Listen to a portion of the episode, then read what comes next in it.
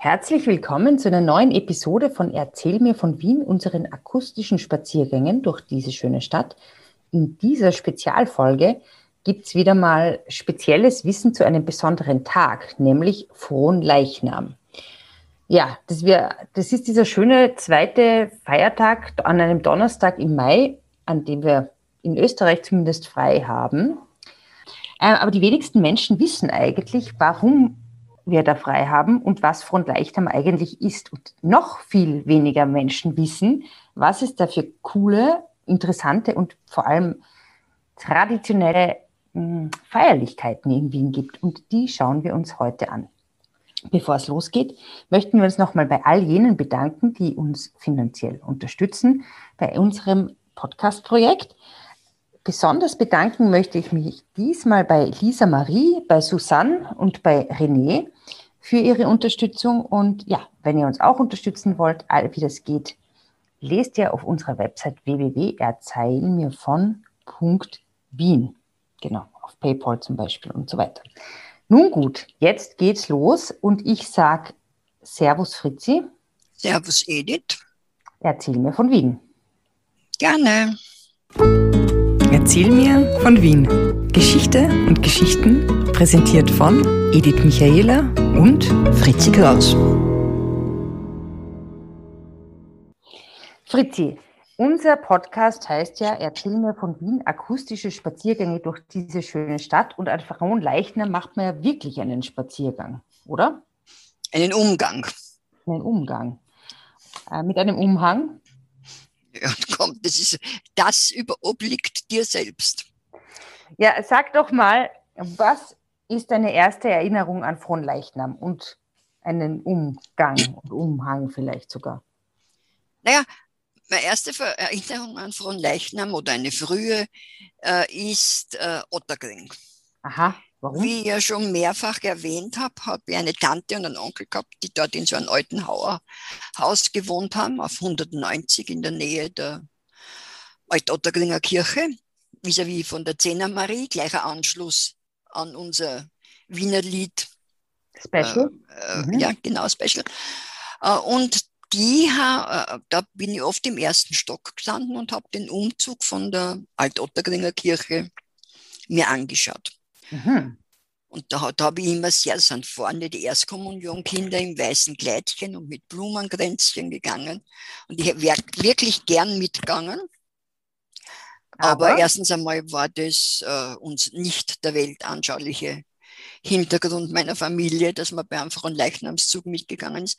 Und zweitens möchte ich nicht wissen, wie, wie das weiße Kleidchen äh, nach fünf Minuten ausgeschaut hätte. Blüten rein, vermutlich. Nein, du weißt doch, dass meine Großmutter immer Maunnudel zu mir gesagt hat. Naja, stimmt. Okay. Gut, also das ist wieder von Leichnam nicht äh, wieder abweichend. Also du bist du von Leichnam nicht umgezogen worden? Nein, aber das war einer von diesen äh, Umzügen, die eben die einzelnen Pfarren auch in Wien, ich meine, äh, am Land sowieso, nicht? ich meine, das ist ja das große Denk an Hallstatt, an die Freileichnamsprozession am See. Äh, sowieso, aber auch in Wien machen die Pfarren oder haben gemacht oder machen noch immer Fronleichnamsumzüge. Okay.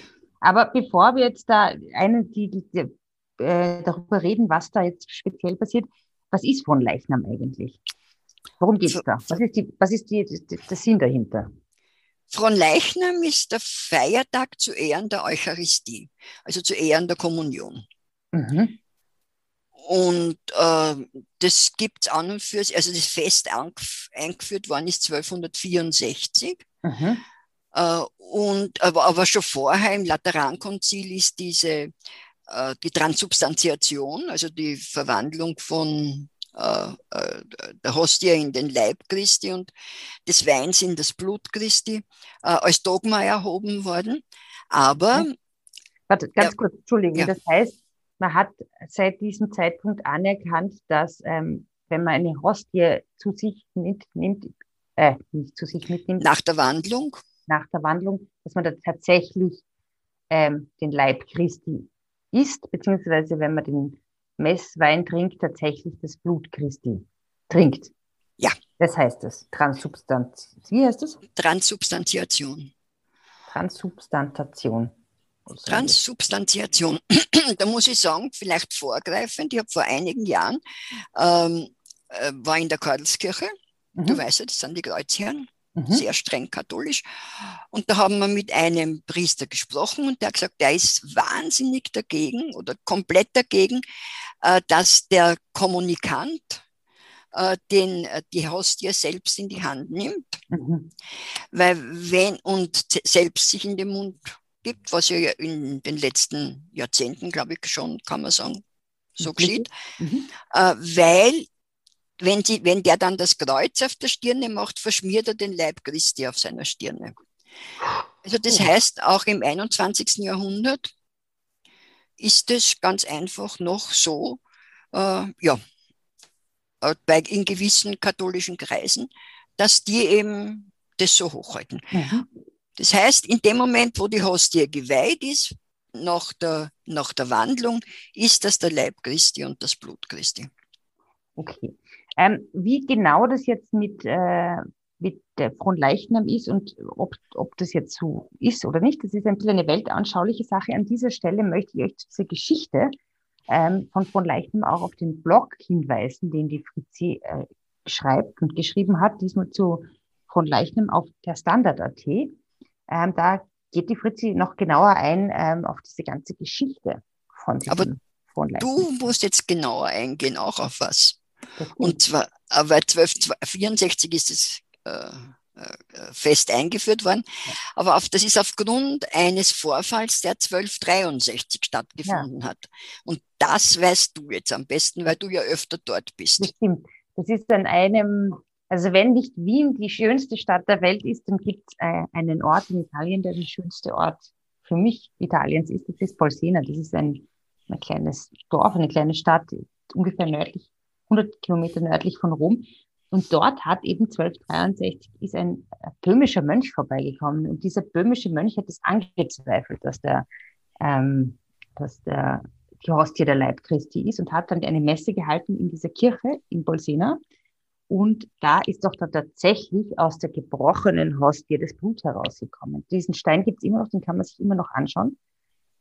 Das Wunder war vollzogen. Ähm, in Polsena gibt es seitdem einen wunderbaren Blumenumzug zu Frontleichnam. Ganz, ganz herrlich. Kann man sich auch auf YouTube anschauen, wie das ausschaut. Wunderbar. Die ganze Stadt ist geschmückt mit Blumen. Ja, außerdem wurde dann ähm, die Kathedrale von Orvieto gebaut, erbaut, wo dieses äh, betropfte Blutlaken dann ausgestellt wurde. Mm, und ja, das Frontleichnamsfest wurde eingeführt. So ist es. Ja, wobei aber diese, äh, das Blutwunder erklärbar ist und auch erklärt wurde in den äh, äh, 20. Jahrhundert. Echt? Sag, was ist das wie? Naja, das ist so, dass es ja später dann irgendwie umge umgedreht worden und die Juden sind beschuldigt worden, dass sie die, äh, die, die Host. Genau. Und äh, wieder mit Blut auf der Hostie. Und das stimmt mhm. in so, natürlich nicht Blut, aber die Hostie wird rot, weil da gibt es ein gewisses Bakterium, äh, das ein Stoffwechselprodukt herstellt, das rot ist. Mhm. Äh, äh aus, aus, das ist, äh, äh, kommt im Weizen vor, aus dem die Hostie gemacht wird. Mhm. Und da wird eben die Hostie rot. Ja, wundervoll. Und da, und da hat man natürlich dann geglaubt, und es wird da gepusht worden sein, ein bisschen nehme ich an, mhm. dass, äh, äh, dass das, das Blut Christi ist. Aber jetzt zurück vom schönen Italien ins wunderschöne Wien. Ähm, was ist da der Konnex? Warum ist von Leichnam, ähm, warum hat es von Leichnam zu einer eigenen Spezialfolge von Erzähl mir von Wien geschafft? Was ist das Besondere? Was ist die Verbindung? Naja, Leichnam ist einmal äh, geworden in der Gegenreformation äh, der wichtigste Bestandteil der Pietas Austriaker, also der, des Glaubens, des barocken Glaubens der Habsburger. Weil mhm. äh, Fronleichnam, das, das Dogma der Transubstantiation ist vor allem äh, Konzil von Trient Mitte des 16. Jahrhunderts äh, gefestigt worden, aber mhm. vorher war ja Martin Luther, die mhm. Reformation. Und der Martin Luther hat ganz einfach äh, das, äh, die Transubstantiation als äh, Gotteslästerung.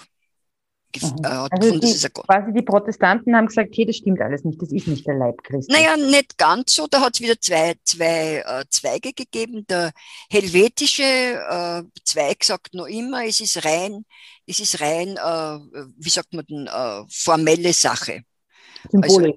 Also, symbolische Sache. Also die, die, die Calvinisten, die wirklich ganz danke, Hardcore-Typen. Genau, ja. Und die AB, also die Lutheraner, mhm. die sagen teilweise, es ist im Moment der Wandlung, mhm. ist es der Leib Christi.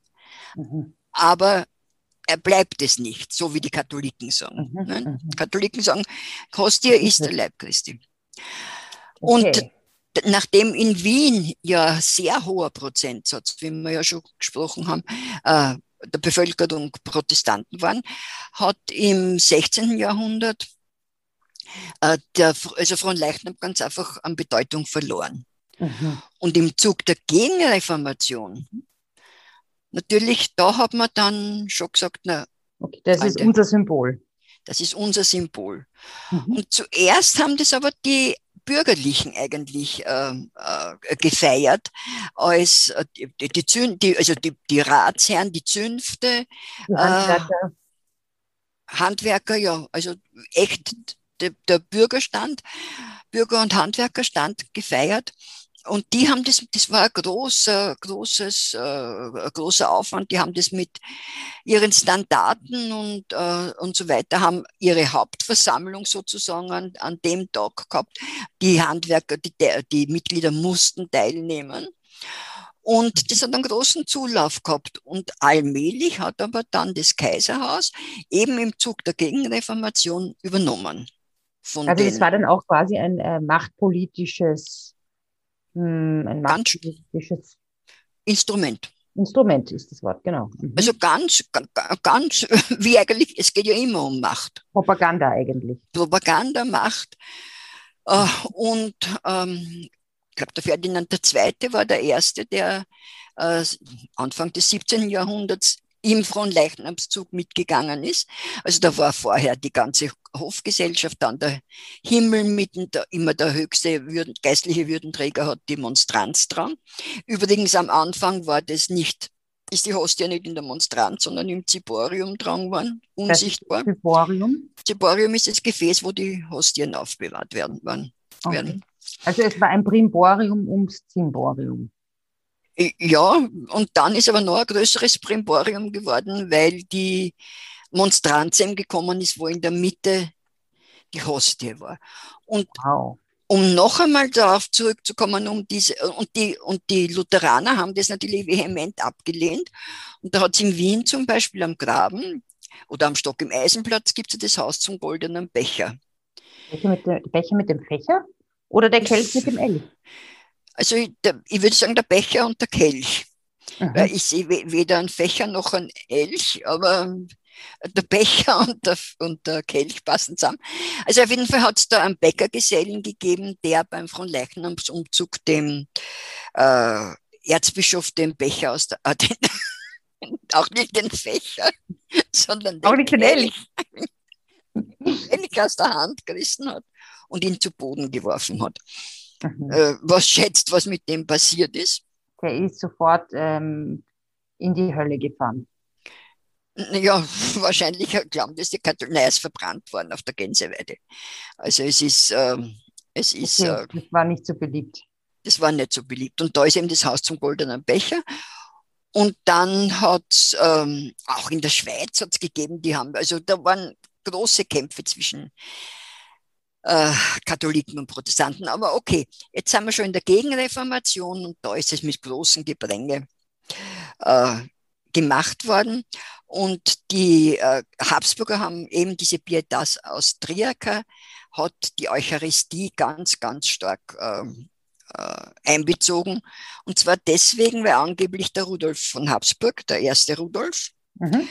äh, äh er geritten ist und hat ist einem Priester begegnet, der zur Krankensalbung unterwegs war und er, der Rudolf ist sofort heruntergehupft vom Pferd und hat es dem Priester gegeben.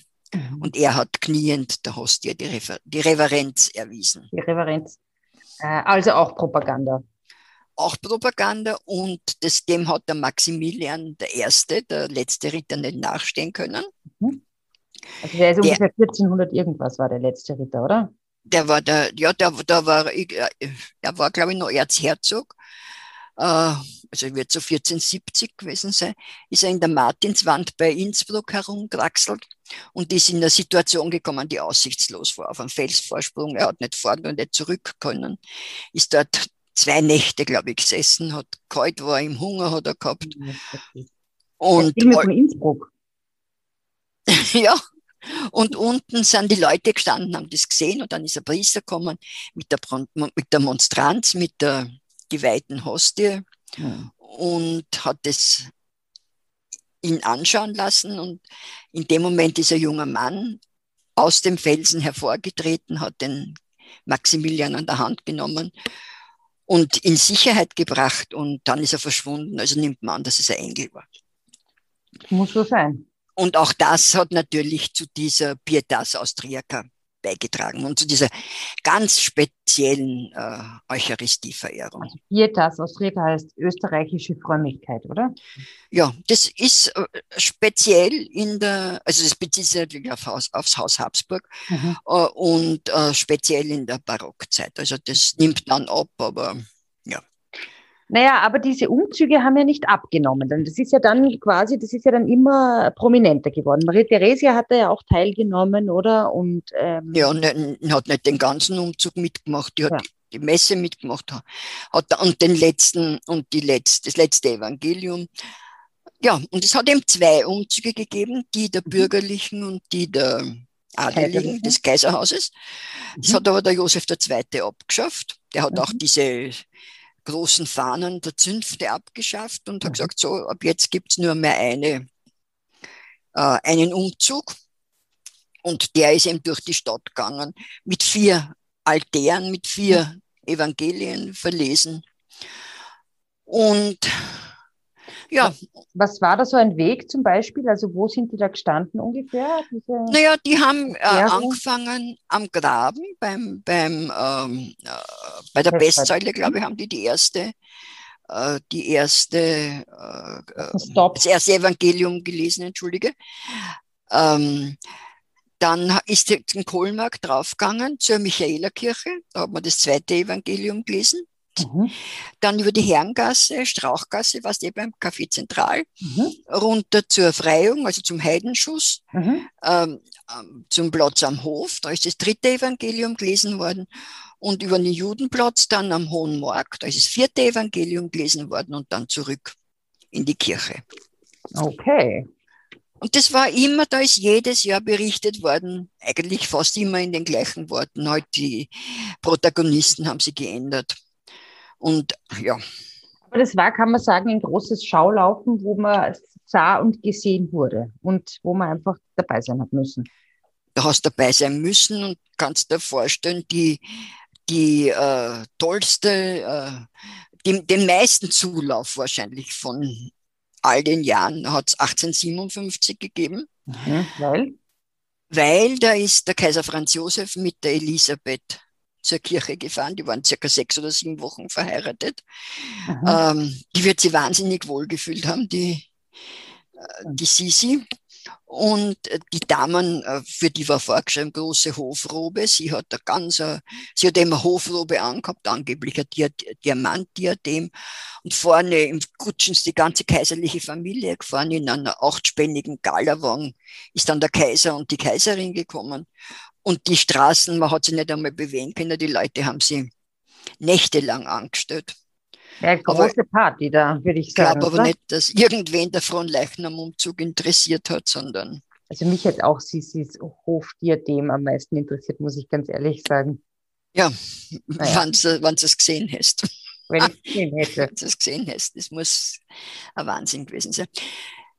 Ja, die Kaiserin hat es aber nicht sehr oft gemacht, wie du dir vorstellen kannst. Sie ist dann der Kronprinz Rudolf teilweise mitgefahren. Aber der Kaiser, der ja sehr fromm war, ja. ist eigentlich jedes Jahr mitgegangen, wenn er nicht krank oder sonst wie verhindert war. Mhm. Entblößten Hauptes hinterm Allerheiligen gegangen. Und äh, also vorne sind die Ritter gegangen. Haupt, das heißt, er hat anerkannt, dass, ähm, dass die Kirche noch größer ist. Ja. Gott über ihm ja. steht. Mhm. Ja. Auch, ja. Die haben ja den Bischöfen, ich glaube auch der Kaiser hat dem Bischof, den, dem Bischof den Ring, dem Erzbischof den Ring. Ja, das sieht man ja auch wieder mal im Sissi-Film. Ja, ja, man, das steht jetzt nicht als historisch unbedingt äh, ja, ja. gesichert, aber ich, ich, ich nehme fast der, an. Das macht, das macht sie da, bei, ich glaube am Ende vom ersten Teil bei der Hochzeit, da küsst sie dann dem Erzbischof den Ring. Ja. ja. Naja, und diese, diese, diese Umzüge haben dann auch ähm, noch nach der Monarchie Bestand gehabt, oder wie ist das? Ja, das haben, sogar im Ersten Weltkrieg sind die Umzüge äh, die ersten zwei Jahre, also 15 und 16 äh, zumindest äh, von der Stephanskirche durch die Stadt gegangen, haben sie natürlich die Teilnehmer und das Gepränge hat sich sehr stark verändert. Mhm. Ähm, das waren dann Kriegsinvalide, dann waren hauptsächlich Frauen und Kinder, weil ja die Männer an der Front waren. Mhm. Und in den letzten beiden Jahren, wie der äh, Karl schon Kaiser war und die Zita, hat, haben diese Umzüge überhaupt nur mehr im Burghof stattgefunden. Okay, also es war kein Hofball Gottes mehr. Das war kein, ja, wie man es vorher genannt hat. Mhm. Und sie haben Dann? aber die Umzüge haben sofort nach dem Ersten Weltkrieg wieder angefangen. Interessanterweise waren da nur männliche Teilnehmer. Mhm. Frauenorganisationen sind erst später dazugestoßen.